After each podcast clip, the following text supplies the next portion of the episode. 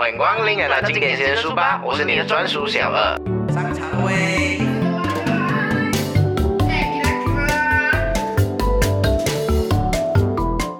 勿忘初心，回到原点。我是你的专属小二。今天我们继续分享《戒了吧拖延症》的第三章。明确的计划，有目标的人从不拖延。毛泽东在《论持久战》中有说过：“没有事前的计划和准备，就不能在战斗中获取胜利。成功需要计划，需要安排，需要一定的程序。不管是小事还是大事，都是一样的。简单来说，计划就是行动之父，而行动是成功之母。在一个远大的计划中，每个事件都有它的计划，分门别类，按部就班。”而每一个大的计划也有分阶段，独立计划每个独立的计划有一个密切的关系。一个人有一生的计划，一个人的计划，一周的计划，甚至一日的计划。成功人士都有计划，所以有人说没有计划的就是计划这失败。我相信没有人要计划失败吧。但是如果你选择不去计划，你的一生就正在选择失败的道路。到了这里，可能有些人会不同意这个说法。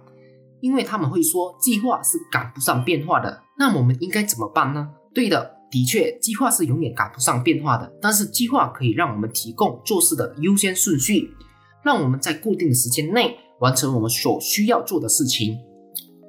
试想想，为什么成功人士能够实现他们写下的每一个目标吗？他们成功的因素是很大的可能性，是他们计划了目标之后，会竭力所能的去完成它。试想想看，成功人士都能够写下他们的计划，然后成功的实现它，他们的成功原因是什么呢？是他们计划了他们的目标之后，会竭尽所能去完成它。为了实现计划，很多事情需要互相配合，也就是因为这样产生了很多问题。如果有耐性去克服的话。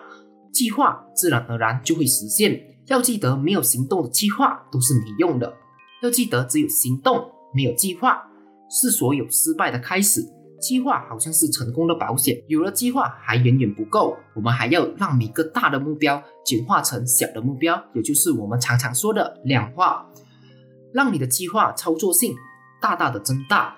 比如说，你可以将那些难度比较大的、比较复杂的问题分解成一个小小的问题，然后让每个小的问题都有具体的步骤去完成它。这样做起来会非常的简单。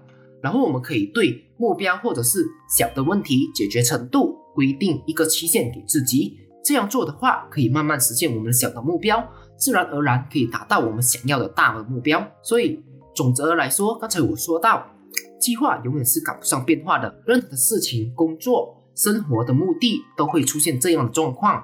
但是，如果我们还是照着之前的目标照着走的话，我们的目标的成功率是几乎为零。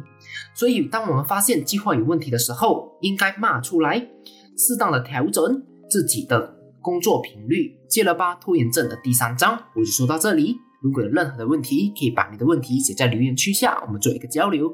我的频道主要是和大家一起学习，一起成长。我们是经典先书吧，我们下一集见啦，拜拜。